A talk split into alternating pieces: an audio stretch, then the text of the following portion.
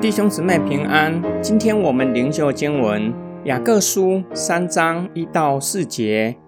我的弟兄们，你们不应该有太多人做教师，因为知道我们做教师的将受更严厉的审判。我们在许多的事上都有过错。假如有人在言语上没有过错，他就是完全的人，也能够控制全身。我们若把绝环扣入马嘴，使他们驯服，就能驾驭他们的全身。试看船只虽然甚大，又被狂风吹逼，舵手只用小小的舵。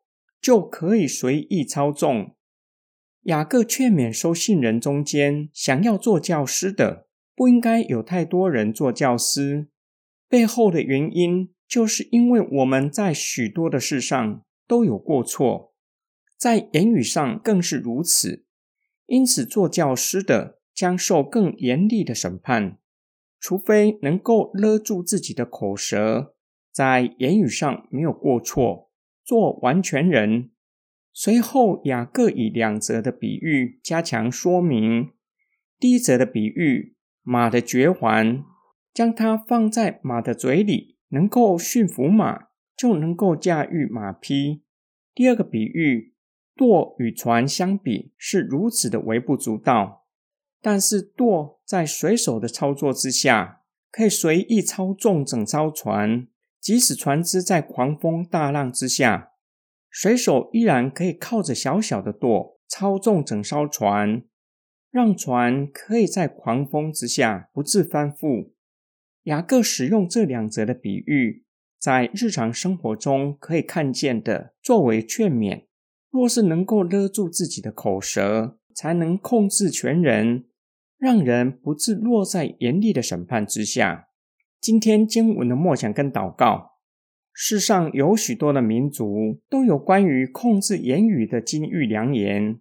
例如犹太传统教导人，一句话说的何宜，就如同金苹果落在银网子里。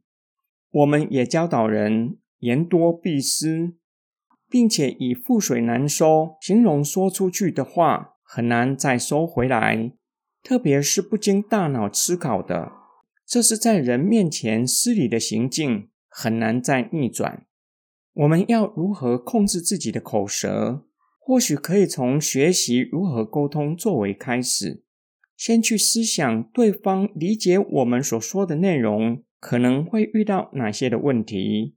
这些问题阻碍了对方，让他不能够明白我们所要表达的意思。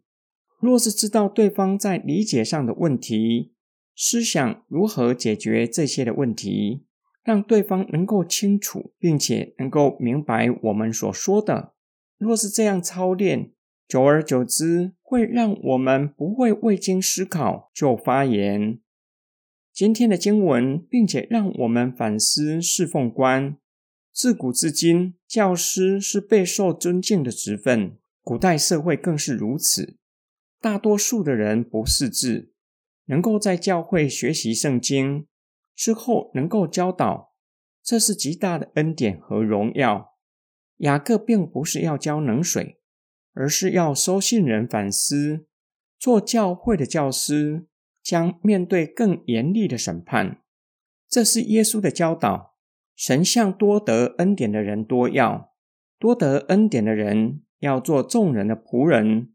真理的教师若是不明白，或是没有实践信仰，成为瞎眼的领路人，领的和被领的都会一起跌倒。这就提醒长子同工做辅导的和小组长，这是荣耀的职分，将来所面对的审判也是严厉的，将来都要向神交账。我们一起来祷告，爱我们的天父上帝。